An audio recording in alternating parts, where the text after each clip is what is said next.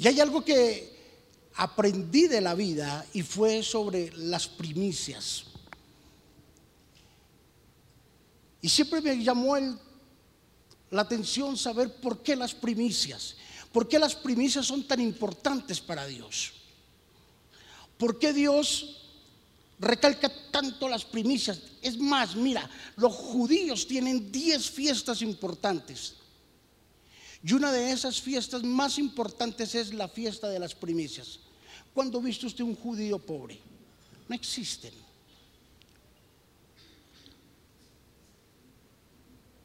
No existen los judíos pobres. Porque ellos han entendido principios de la palabra de Dios que los han conllevado a tener grandes victorias dentro de la misma palabra. Y mira, quiero colocar una base bíblica para lo que voy a hablar en esta hora. Éxodo capítulo 13. Los que tengan la oportunidad de leerlo, lo leen, o si no, lo escuchan. Éxodo capítulo número 13, dice la Biblia.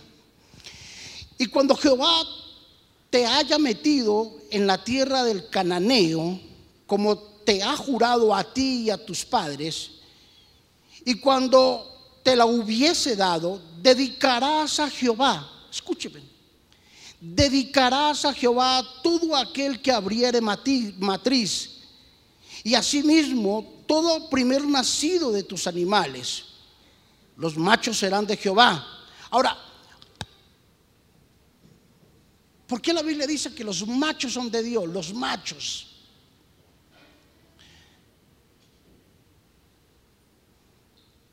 Porque el macho es el reproductor. Diga conmigo, a Dios le encanta la reproducción. A Dios le encanta la multiplicación. Es más, en la calculadora de Dios no existe ni el dividendo ni el menos. En la calculadora de Dios está el por, el más y la multiplicación. Así, así es sencillo. Entonces, la Biblia dice, Asimismo, todo primer nacido de sus animales, los machos serán de Jehová, mas todo primogénito de asno redimirás con un cordero, la redención. Y si no lo redimieres, quebrarás su servicio. ¡Wow! Esto es para gente sabe, entendida e inteligente. Va a quebrar su servicio. ¿Cuál es la servicio de una persona? O sea, voy a tratar con esa persona para que entienda. ¿Qué más dice? Mira, también redimirás al primogénito de tus hijos. Y cuando mañana te pregunte tu hijo diciendo, ¿qué es esto? Tú le dirás, Jehová nos sacó con mano fuerte de Egipto, de casa de servidumbre, y endureciéndose Faraón para no dejar ir, Jehová hizo morir en la tierra de Egipto a todo primogénito. ¿A todo qué?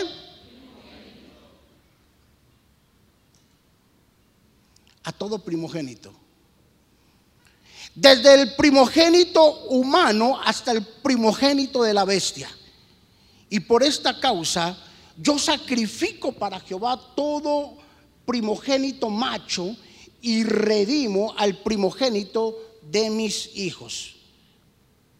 Es un tema tan importante para nosotros que Dios mandó algo importante. Mira, Dios dijo, yo te voy a bendecir y todos sabemos la historia cuando Dios sacó a Israel de manos de Faraón de Egipto y lo sacó para llevarlo por el desierto para que en cuestión de la nada llegasen a la tierra prometida. Dios les ofreció una tierra, la tierra prometida, pero era necesario que ellos pasaran por un proceso y que su corazón estuviese listo para las cosas que Dios les iba a dar. Dios le dijo al pueblo, los llevaré a un lugar donde fluye leche y miel donde ustedes escarbarán la tierra, encontrarán oro, platino, esmeraldas, piedras preciosas, encontrarán todo. Donde El desierto florecerá, donde encontrarán cosas grandes, tendrán sus atos de sus animales, los llevaré. Así como los saqué, los voy a meter allá. Pero el pueblo, escúcheme, no tenía eso en su corazón. ¿Qué tenía el pueblo en su corazón? Diga conmigo necesidad. Ahora, ¿quién no tiene necesidad? Todos. Todos tenemos una gran necesidad. Algunos tienen una necesidad espiritual, otros tienen una necesidad financiera, otros tienen una necesidad emocional. Y cuando Dios sacó a Egipto, escúcheme de esto, cuando Dios sacó de Egipto a Israel, les prometió algo maravilloso, pero Dios tenía preparado en su mente de que había una descendencia, la descendencia del desierto. Y que los que salían de allí de Egipto no iban a entrar a la tierra prometida, no iban a entrar, escúcheme, de hecho salieron más de dos millones de personas de Egipto rumbo a Canaán y solamente de los dos o de los más de dos millones de personas que salieron, solo dos entraron a la tierra prometida, porque el resto se murió, porque no se dejaron quebrar la espalda de la pobreza. Entonces Dios dijo, tengo que hacer esto. Y, Dios comenzó a sacar a Israel con mano fuerte y la última señal fue que se murieron, mataron a todos los primogénitos, tanto de animales como de hombres. Entre esos murió el primogénito de Faraón. En ese tiempo estaba eh, Tutmosis II porque estaba Memphis, Memphis 1, Memphis 2, Tutmosis 1, Tutmosis 2. En el tiempo que Faraón dejó ir a Israel estaba uh, Tutmosis 2. Y se le murió el hijo a Tutmosis. Cuando él vio que su hijo se murió, entonces entró en pánico, salió gritando. Porque hubo la muerte del primogénito. Entonces Dios instituyó la muerte del primogénito para marcar algo radical en la vida del hombre. Y ahí es donde yo quiero llegar. Entonces, cuando Dios llama al hombre, llama a, Moisés para que lo sacara al pueblo de Israel, Dios le dijo, voy a instituir esta fiesta de las primicias como algo que tiene que ser marcado por una perpetuidad para mi pueblo. Por eso decimos las primicias. ¿Por qué razón? Dice la Biblia, para que cuando tus hijos, más adelante donde lo leímos, dice, para que cuando tus hijos te pregunten, papá, ¿qué es esto? Entonces tú le vas a decir, hijo, esto es una primicia.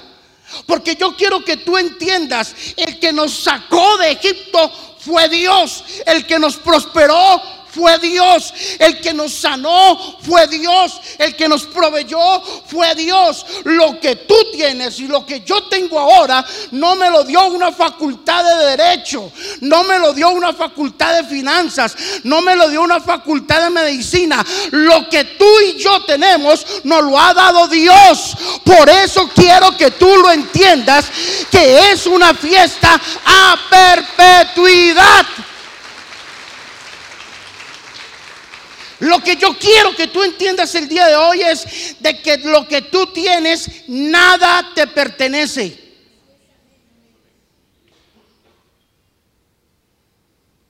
Por eso Dios le dijo, es a perpetuidad, para que tú entiendas de que nada de lo que tú tienes es tuyo. Desnudo, saliste del vientre de tu madre con la ropa más vieja te van a enterrar. Porque la ropa fina no te la van a poner. Tu familia se va a quedar con ella. Y no porque sean malos, sino porque es lo justo. Entonces va a ser algo a perpetuidad, le dijo Dios en otras palabras. Ahora, ¿por qué Dios andó con el usó lo primogénito. ¿Saben por qué? Porque lo primogénito es lo que marca la vida de nosotros. Y cuando algo ocupa el lugar número uno de Dios, ahí es donde entramos en problemas con Dios.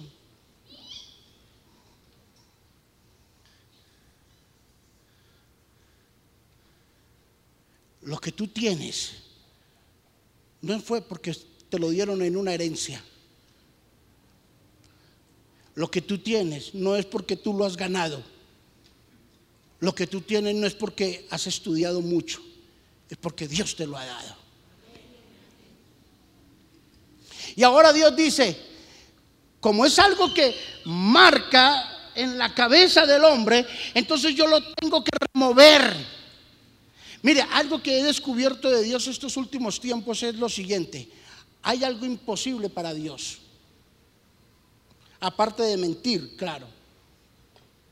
¿Saben cuál es? Dios nunca será el número dos en la vida de nadie. Dios nunca será el segundo plato de nadie. ¿Y sabes cuándo viene a ser Dios la segunda persona más importante en la vida de nosotros o cuándo viene a ser el segundo plato? Cuando tu plata sobrepasa la estima a Dios. Cuando tus cosas sobrepasan la estima a Dios. ¿Por qué le cuesta tanto? ¿O nos cuesta tanto dar? ¿Por qué? ¿No se ha preguntado usted esto? ¿Por qué nos duele? Mira, te voy a poner un ejemplo. La, Biblia dice de, que Dios nos va a dar a nosotros todo. Si Él cuida de las aves, ¿cuánto más nos cuidará de nosotros? Si a Dios no le quedó grande, y si Dios nos dio esto, miren, ¿por qué no nos va a dar esto? Ahora mi pregunta es, ¿qué vale más? ¿Esto o esto? ¿Qué vale más? ¿Sí saben lo que les mostré? Esto, es la piel. O dígame en dónde usted va, en qué agáchese o en qué San José, en qué San Andresito, en qué mall usted va y dice, ay, deme una libra de mano para ponérmela. Deme una libra de cuello, deme una libra de pierna para alargar mis piernas. Deme media libra de cintura. No, porque es algo que usted nunca lo va a conseguir. La Biblia nos dice de que Dios no escatimó dar a su Hijo Jesús en la cruz para que nosotros fuésemos bendecidos. Él dio lo primero de Él. Él no escatimó darlo. ¿Sabe por qué? Porque Él sabía que tenía que sacrificar lo que tenía en su corazón. Lo que esté ocupando el lugar número uno en tu corazón, Dios te lo va a pedir. Lo voy a obligar. Lo que esté ocupando el lugar número uno en tu vida, Dios te lo va a pedir. Y cuando tú eres duro y resistente para darle a Dios lo que es de Dios, es porque eso está ocupando el número uno en tu vida.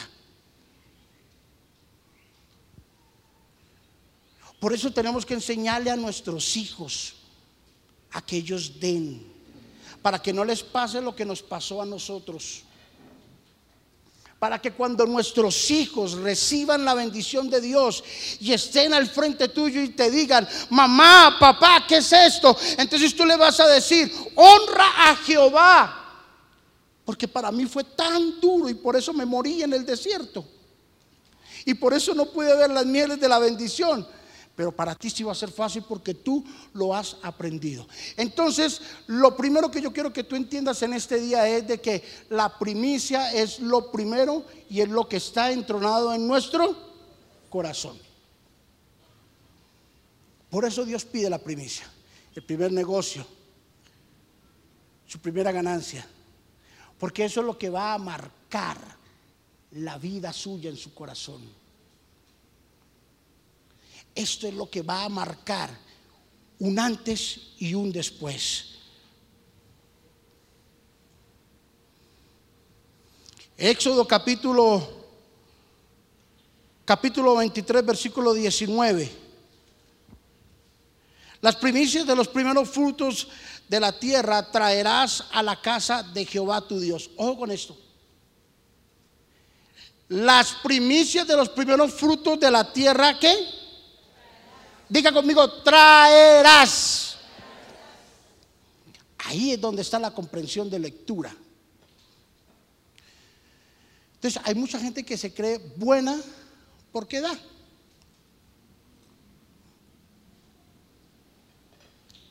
No, es que yo cumplo porque doy.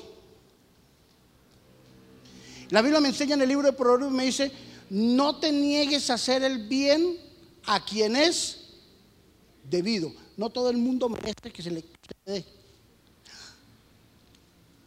No es que yo soy bueno porque doy en el semáforo, porque doy aquí, porque doy allá. La Biblia dice, no te niegues a hacer el bien a quien es debido. No todo el mundo merece.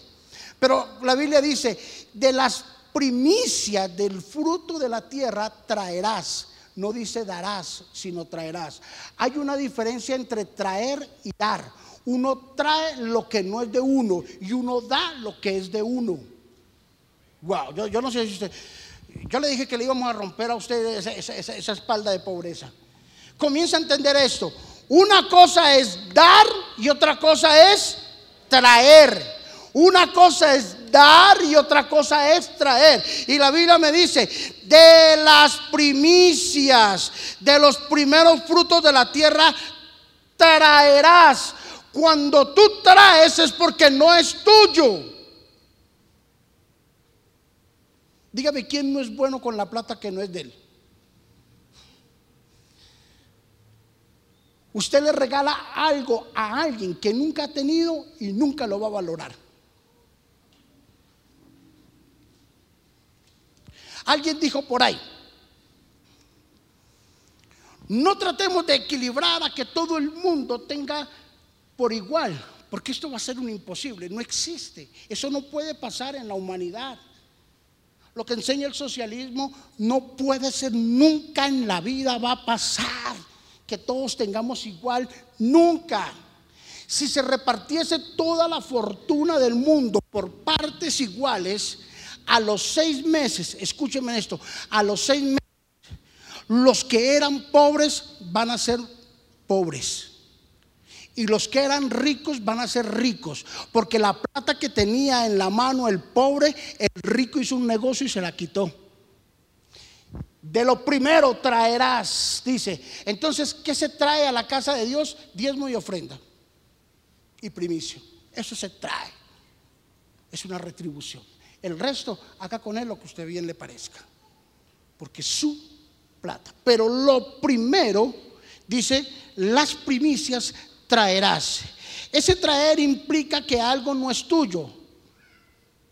Cuando das algo es porque es tuyo. Cuando lo traes es porque no es tuyo. El diezmo y la primicia no son tuyos. Por eso debes de traerlos a la iglesia. ¿Sabes por qué? Porque los diezmos y las primicias son una prueba de Dios. Son una prueba de Dios.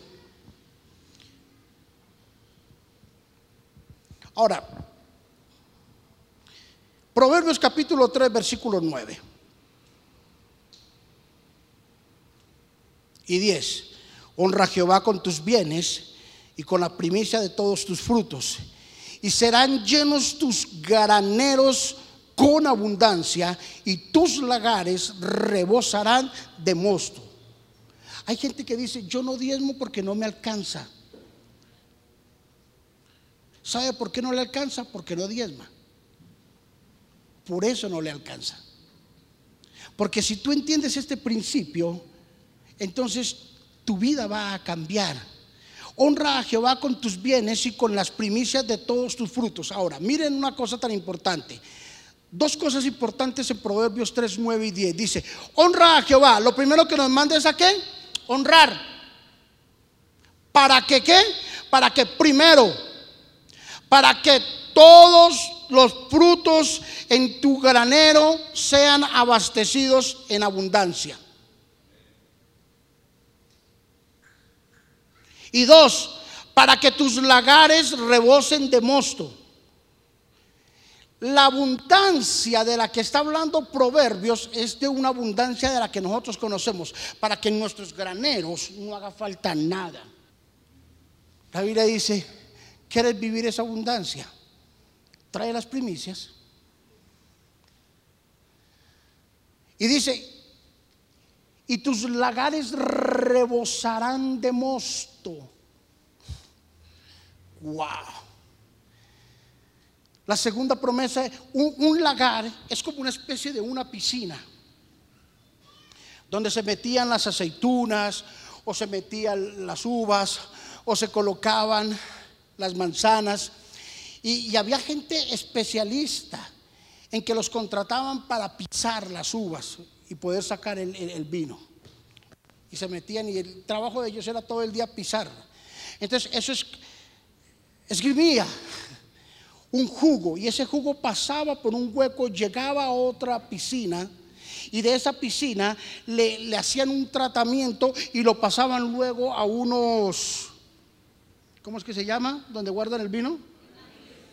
Unos barriles y los clavaban en la tierra y se fermentaba y se salía el mejor de los, odres y se, y se fermentaba y salía los mejores vinos salían de ahí. Ahora, el vino es prototipo del Espíritu Santo, del gozo. Entonces, cuando la Biblia dice, escúcheme, vamos a, a resumir, cuando la Biblia dice, si tú traes tus primicias, habrá en tu casa la provisión, pero habrá también gozo y alegría dentro de ti. Dígame si no es rico y sabroso bendecir a la gente. sabroso. Cuando usted da algo y lo da con amor, con cariño, ¿qué es lo que usted espera? Que la gente se goce por lo que usted ha hecho. Y eso va a traer satisfacción a su vida. Jesús dijo, eh, la Biblia dice, si tú traes tu ofrenda, tu diezmo, tus primicias, haya provisión en tu casa, nunca falte. Y dos, siempre va a existir el gozo y la alegría de Dios en tu vida. ¿Qué tal si le da un aplauso al Señor?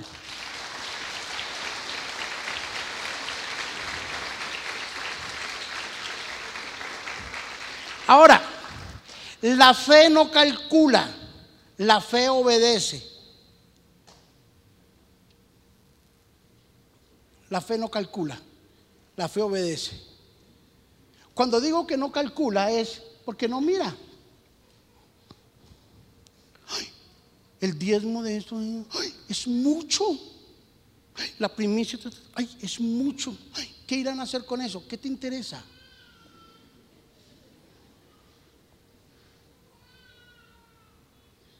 Es de Dios. Ya si no lo administramos bien aquí en la iglesia, ya Dios no lo va a demandar a nosotros, pero tú has librado tu alma. Tus lagares rebosarán, tu alacena estará llena. Si aquí lo administramos mal con mi equipo de trabajo, es otra cosa. Pero le puedo mostrar de que lo hacemos todo correctamente.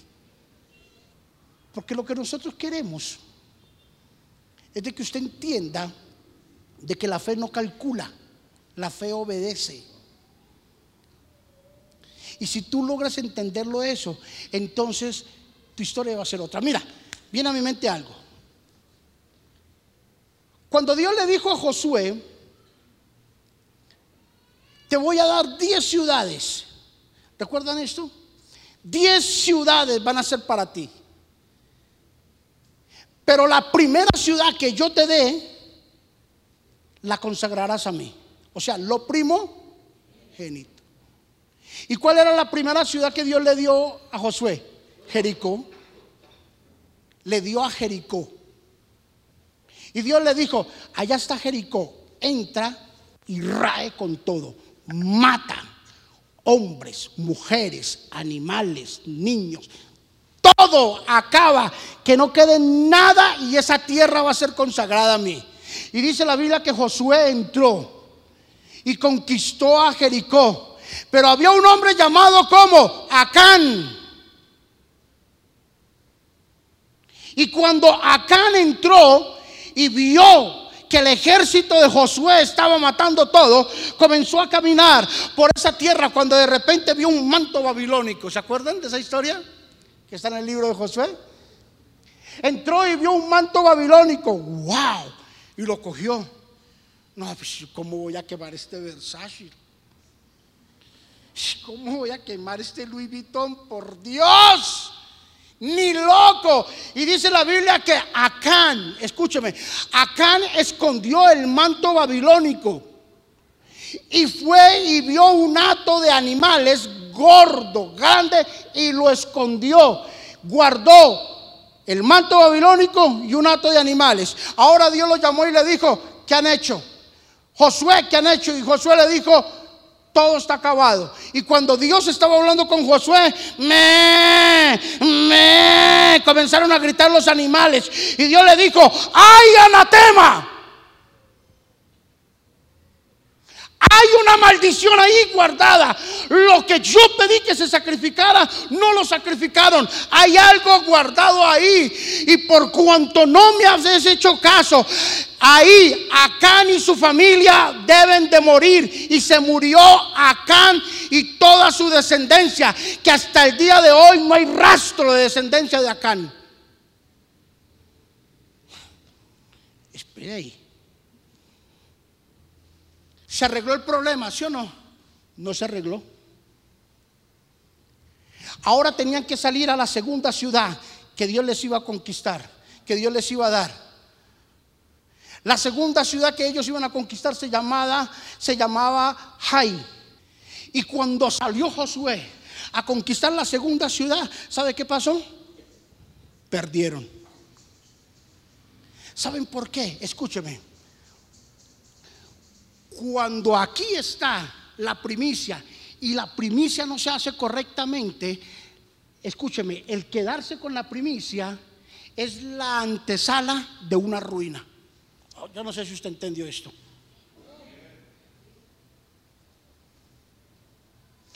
Por no haber dado una primicia, ellos calificaron para vivir en una ruina y de ahí para allá, la ruina que le entró a Israel nadie la podía parar.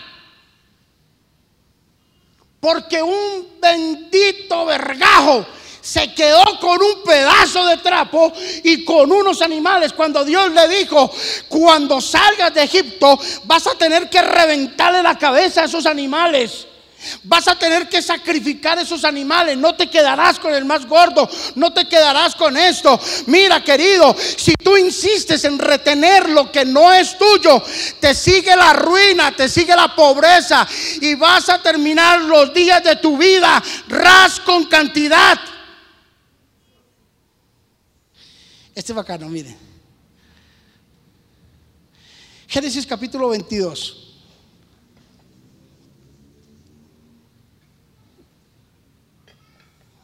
No se me duerme.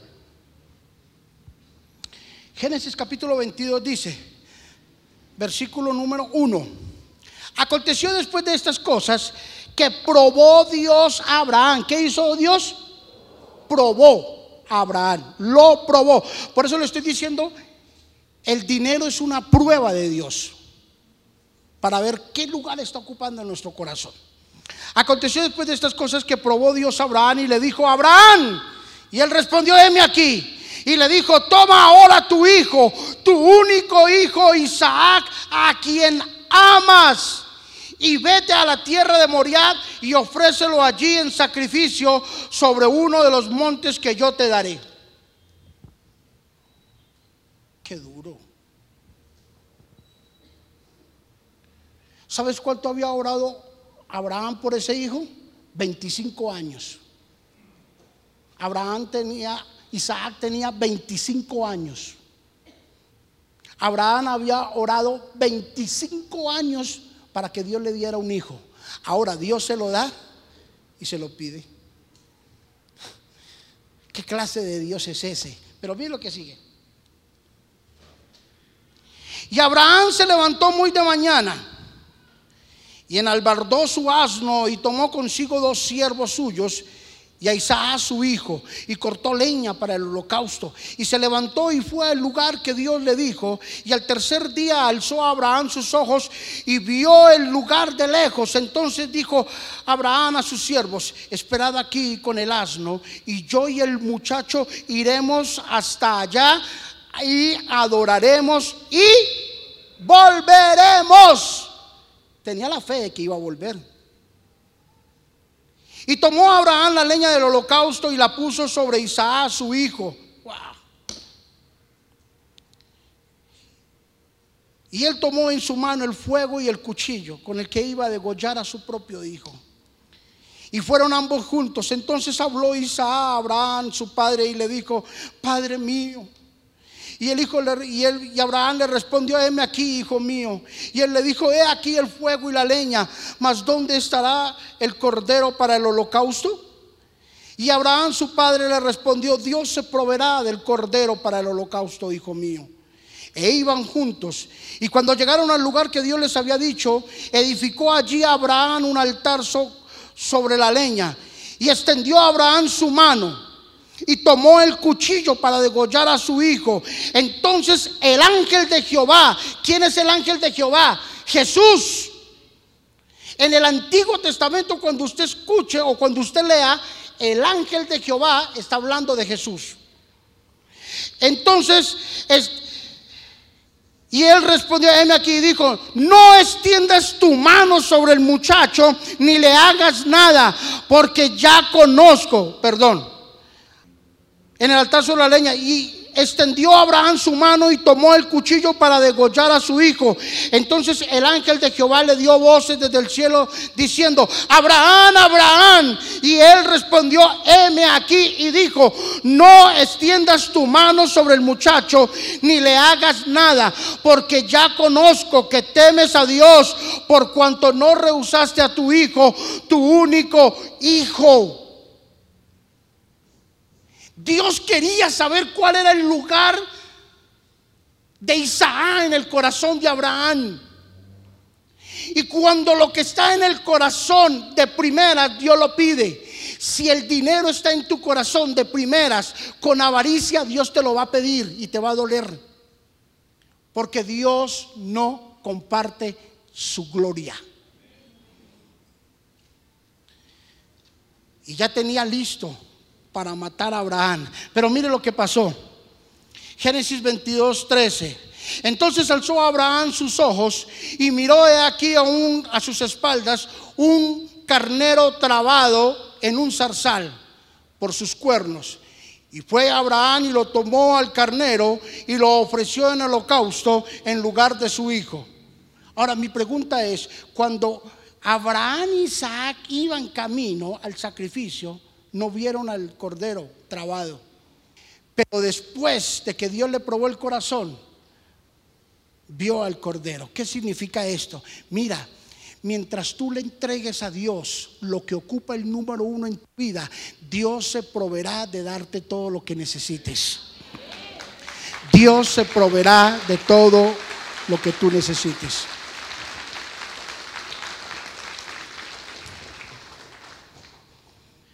Génesis capítulo 22, versículo 16. Va a leer mejor desde acá. Génesis 22, 16.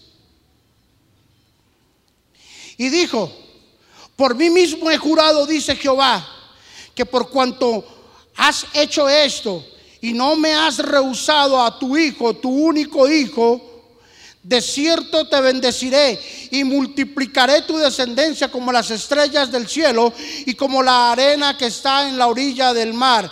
Y tu descendencia poseerá las puertas de los enemigos. En tu simiente serán benditas todas las naciones de la tierra por cuanto habéis, por cuanto obedeciste a mi voz. Note una cosa. Una cosa es promesa y otra cosa es juramento. Y Dios dijo, juro por mí mismo que te bendeciré. No le hizo una promesa, le dijo, juro. ¿Usted se ha visto a la gente que jura? Y a veces cuando estamos hablando y la gente dice, no le puedo creer, ¿verdad? Júrelo, júrelo. A ver, a ver, a ver.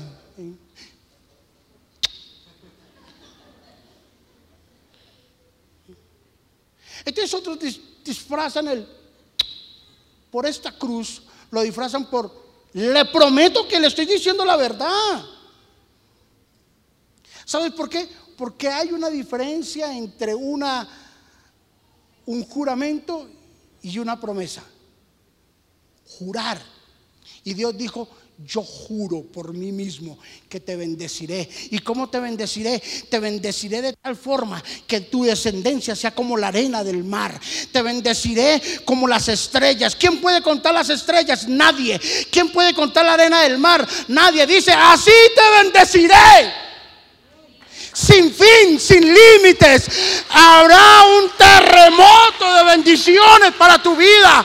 Habrá un movimiento que nadie lo entenderá. Solo tú lo entenderás porque he jurado por mí mismo que te bendeciré. Y sabes, yo he llegado a un nivel de la vida donde he entendido, si a Dios le place bendecirme para que yo viva bien, lo voy a hacer. Y si no, no me interesa. Mi meta es llegar al cielo ¿Qué tal? Bueno, ¿cierto? Pero sigamos una cosa, mira. Génesis 4:5.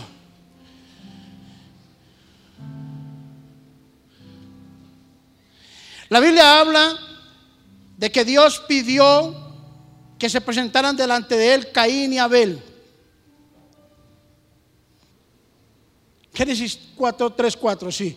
Y aconteció que andando el tiempo que Caín trajo del fruto de la tierra una ofrenda a Jehová, y Abel trajo también de los primogénitos de sus ovejas, de lo más gordo de ellos, y miró Jehová con agrado la ofrenda de Abel, y no miró con agrado la ofrenda, perdón, la ofrenda de, con agrado a Abel y a su ofrenda. Ambos sabían que tenían que hacer. Ambos habían recibido instrucciones. Pero mira lo que dice Génesis 4:5. Pero no miró con agrado a Caín y a su ofrenda. Y se ensañó Caín en gran manera, decayendo su semblante. Génesis capítulo 4, versículo 5. Escúcheme esto. Cuando no damos las cosas como se tienen que dar, entra en nosotros un espíritu de superioridad y de envidia dentro de nosotros. No mire con envidia a nadie. Usted trabaja, usted tiene el fruto de su trabajo. Usted se la pasa durmiendo, pues coma de su, sueño. Usted malgasta su plata, es su problema. Pero si yo la gasto bien, trabajo honestamente, tengo derecho a vivir bien. No juzgue, no critique, no le envidia. Siempre el jardín de su vecino va a ser más bonito que el suyo. Usted lo ve florecer y mira para el suyo, un rastrojero ahí, ni el terrible ahí en, en, en ese jardín. Las primicias y los diezmos son de Dios. Ten cuidado, no permitas que el afecto por el dinero y por las cosas te quiten el primer lugar de Dios. Malaquías 3:9. La Biblia dice, malditos sois con maldición. ¿Quiénes? Vosotros. Todos vosotros. ¿Por qué? Porque me habéis robado. Ahora, mi pregunta es, si yo no diezmo, no doy las primicias, ¿me estoy maldiciendo? No, no se está maldiciendo. Porque la maldición ya está ya está. Lo que Dios está diciendo es, soy maldito, es lo que Dios está diciendo es, si ustedes lo hacen, quitan la maldición. Porque si no estaría en maldición el 90% de la tierra. Entonces, ¿cómo levanto la maldición cuando Dios dice, maldito sois con maldición? ¡Wow! ¿Cómo levanto esa maldición sobre maldición? Diezmando y ofrendando. Sencillo. ¿Sí que no tuvo que orar? ¿Cómo quito esta hora? ¿Cómo quito esta, maldición? No, no reprenda al diablo. Yo no soy abogado del diablo, Pero el diablo, donde usted lo reprenda ahí, el diablo se le va a reír en la cara y le va a decir, ¿qué me venís a, a decir eso, hombre? Así no son las cosas. Las cosas son diferentes. Si vos diez más y ofrendás, me atás a mí. Punto, se acabó. Ya, ¿cuál fue el problema? Malditos sois con maldición. Querido, lo último y nos vamos. ¿Qué está ocupando el primer lugar en tu vida? Por eso le dijimos, trae el fruto de tu primicia. Porque donde está tu, donde está tu tesoro, está tu corazón.